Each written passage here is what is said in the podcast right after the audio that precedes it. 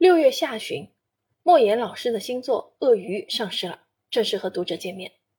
这是一部话剧作品，可以说是莫言老师从小说家到戏剧家一次华丽的转型和尝试。《鳄鱼》讲了一个什么故事呢？这部话剧的场景都发生在男主的豪宅之中，场景是相当的简单，非常适合很多话剧团队把它搬上话剧舞台。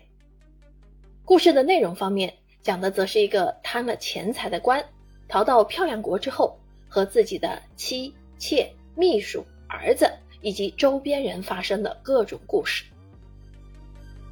这个男主啊，早早的便把妻子和儿子送到了漂亮国，他呢，则和妾在一起，并且让妾经商，赚了很多钱。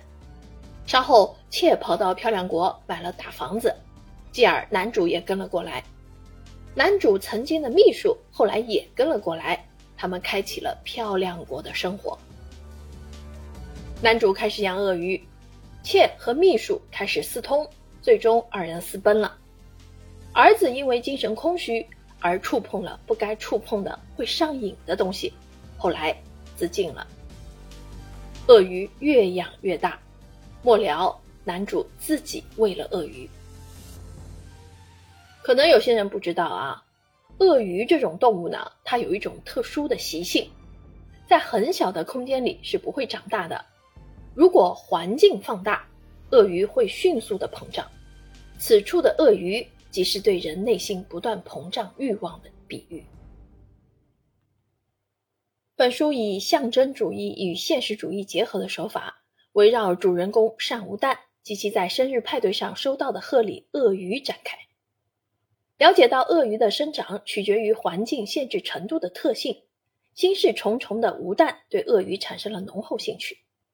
十年来，他不断为鳄鱼更换更大的鱼缸，纵容着鳄鱼不断的长大，直至成为长达四米的庞然巨兽。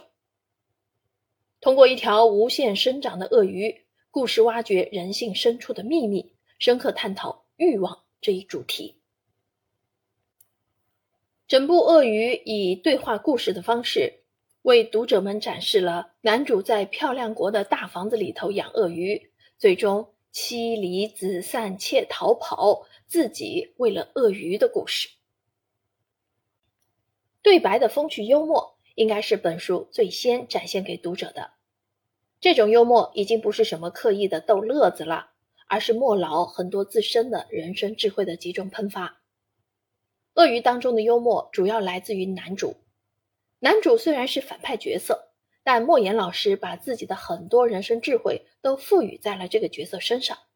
他的很多看破红尘的内容，似乎都是莫言老师的灵光一现。难怪本书是莫言老师精心打磨十多年的得意之作。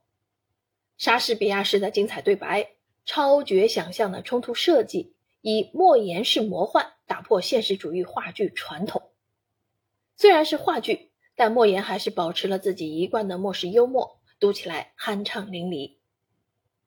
书中写的不仅仅是贪污腐败，更是人性，极具戏剧的时代感和社会影响力。不仅体现出作家在文学上的深入思考和创新，亦有着深刻的社会现实意义和教育警示作用。